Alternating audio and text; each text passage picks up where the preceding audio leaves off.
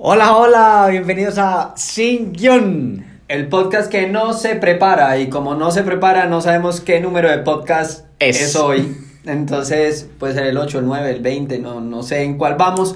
Pero más allá de eso, eh, sí sé de qué vamos a hablar hoy. Y hoy vamos a tener eh, un tema bastante interesante eh, que hace como 5 minutos Santi trajo a la mesa y es el tema de heredas o vendes. ¿Qué Claro. haces con tu negocio? Así Santi, ¿a es. qué, ¿a qué se refiere el tema? Esto va a un tema que he vivido mucho en, en- en las mentorías de, de negocios eh, familiares, negocios corporativos e incluso hasta emprendimientos. Y es que cuando se va a montar un negocio, pues uno piensa, no, quiero hacer plata, quiero hacer esto, quiero un referente.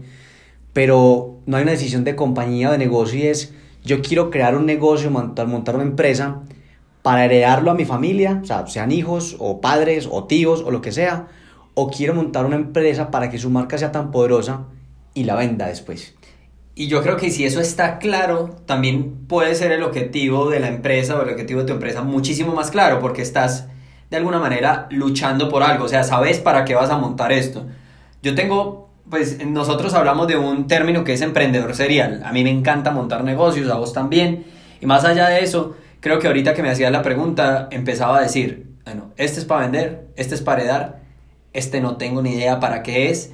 Y esa pregunta de no tengo ni idea para qué es, me pone a preguntarme, ese sí es, debería ser mi negocio, o ese sí tiene un objetivo claro, porque me, me pongo a pensar, yo solo estoy en este negocio por un tema de resultados monetarios, pero el día de mañana, ¿qué voy a hacer con él? Cuando no pueda, porque la edad no me lo permite, o porque, no sé, la capacidad de tiempo no me lo permite, o porque el lugar donde vivo no está en donde está la empresa, y la empresa no es tan digital como para yo manejarla desde lejos, como lo que hablábamos con Manu y empiezan a haber un montón de preguntas. Y creo que la primera pregunta que se tienen que hacer las personas que hoy nos están escuchando es, cojan su idea, cojan su modelo de negocio y pregúntense, ¿el negocio que tengo hoy en mis manos es para heredar o es para vender? Exacto. ¿Vos qué pensás que es mejor, Santi?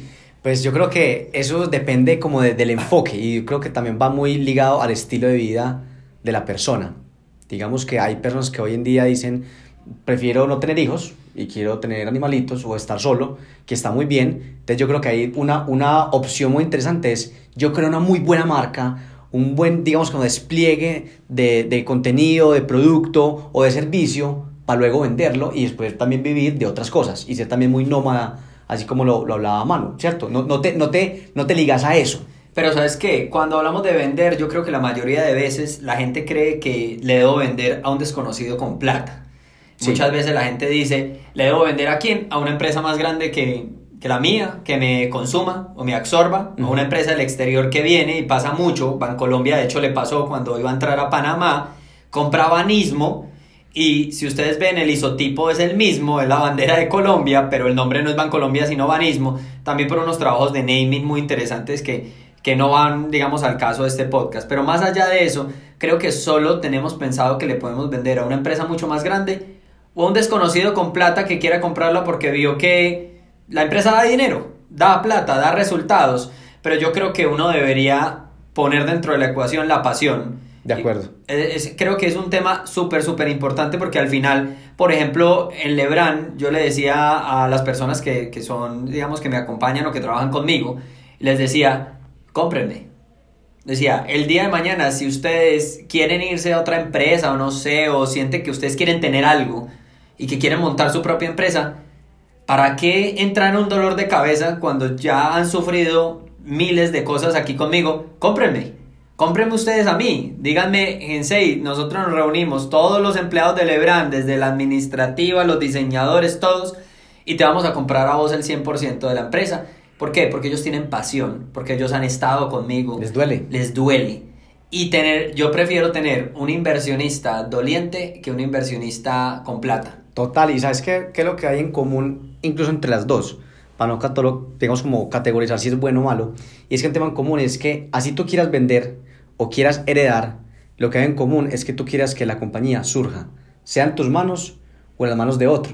Y digamos que se conecta con, si yo le vendo la marca, a la empresa, a alguien que está apasionado y que también le quiere meter trabajo y plata, pues eso va a hacer que surja en el tiempo.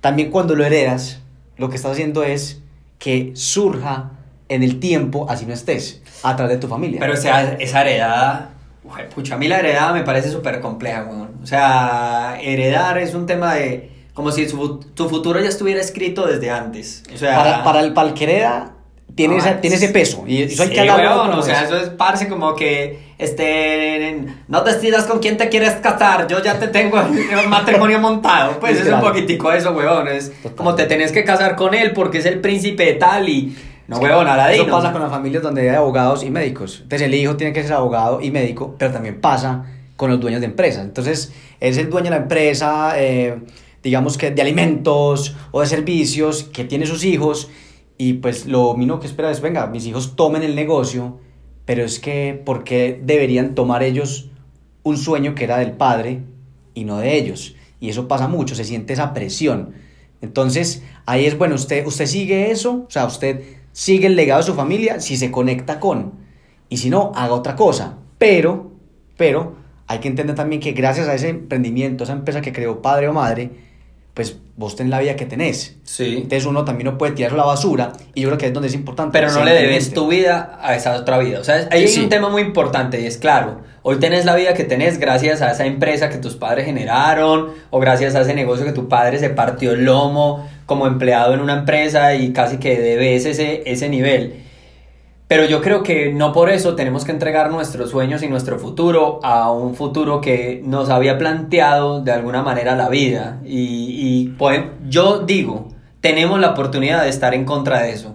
Sí, claro. Tenemos la oportunidad de estar en contra de eso. Y estar en contra de eso no es morir. O sea, no es decir que se vaya a la mierda ese negocio. Creo que no.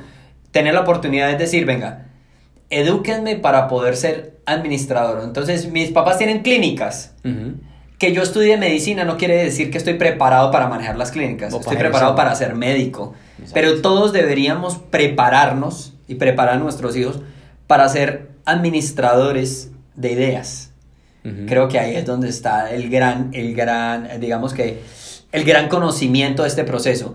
Prepara a la gente que está debajo tuyo, empleados, aliados, eh, hijos.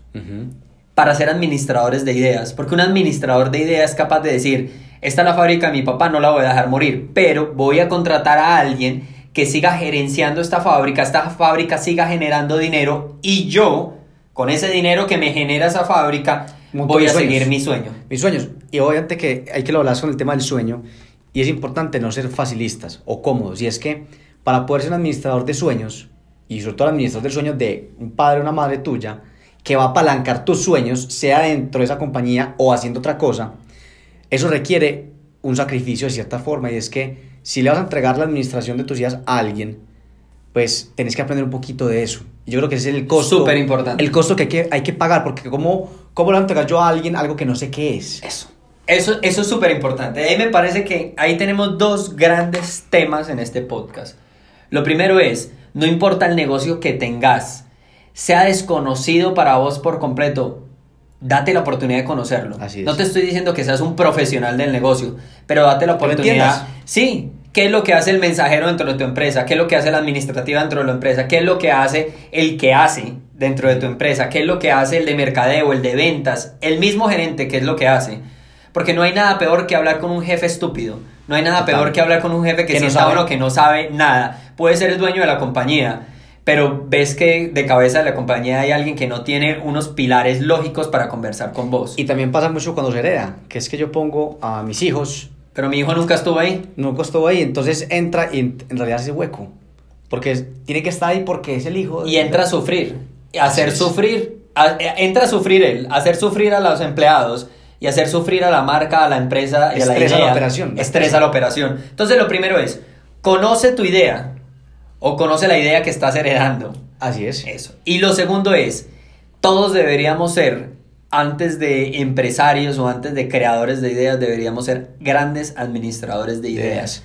Poder entender que el día de mañana una idea que llega a nosotros, cómo poder de alguna manera adoptarla, saberla administrar. Y si no voy a estar a la cabeza, saber quién debería, Debería. estar a la cabeza. Que eso también es un tema complejo, porque eso va a determinar el, direccionamiento de la empresa si yo escojo mal la persona. Y eso también se da muchísimo, sobre todo cuando, cuando se hereda o, por ejemplo, cuando yo también voy a vender. Muchas veces se le vende a la persona equivocada Y eso tiene unas consecuencias porque también cuando yo vendo mi negocio, de cierta forma estoy vendiendo mi alma. Sí, estoy vendiendo mi esencia. E incluso pasa cuando no la vendes del todo, sino que vendes un porcentaje. Y pasa mucho, sobre todo con inversionistas de capital, que compran al emprendedor, o sea, parte del, del emprendimiento, y el, emprendi- el emprendedor se desconecta del negocio.